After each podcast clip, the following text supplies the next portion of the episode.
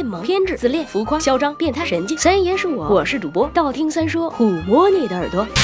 十万个为什么？不要再说招员工只要男不要女的老板是性别歧视了好吗？在商言商，天下熙熙皆为利来，天下攘攘皆为利往。那个谁都想自己的生意赚钱，对不对？招男不招女是有科学依据的。为什么？因为女人工作越久就越没有事业心。当然，这句话有我部分的亲身实践经历。更重要的是，科学证实这他妈竟然是真的。一家调研公司最近进行了一项研究，向美国多家公司的一千多名男性和女性职工提了两个问题：第一，你是否寻求成为大公司的高层管理人员？第二，你是否有信心成为高层管理人员？进入职场两年或者不到两年的女性比男性更有抱负，但对于拥有两年以上工作经验的女性，她们的雄心及信心大幅下降，分别下降了百分之六十和百分之五十。这种下降与婚姻状况和生育状况无关。与之相对，男性的变化较小，他们在信心方面仅下降了百分之十。为什么差别如此之大呢？首先，在公司里得到高度评价的大多数领导者都是通宵工作或者通过社交手段谈下大客户的男性。如果公司的认可或奖励集中于这些行为，女性会觉得缺乏能力去成为最好的，陪酒陪出的好口碑都会觉得好 low，有没有？其次，目前整个商业文化或者说整个职场文化都很少树立职场女性的榜样，缺乏针对女性员工职业目标规划、工作满意度整体方向的讨论，尤其缺乏给予女性员工的真正鼓励。所以归根结底总结起来就是给老娘的钱太少了，我没有动力。呃，这就是我的心声。天天录语音，李老板，你什么时候给我开工资呀？不开心，睡觉了，拜了个拜。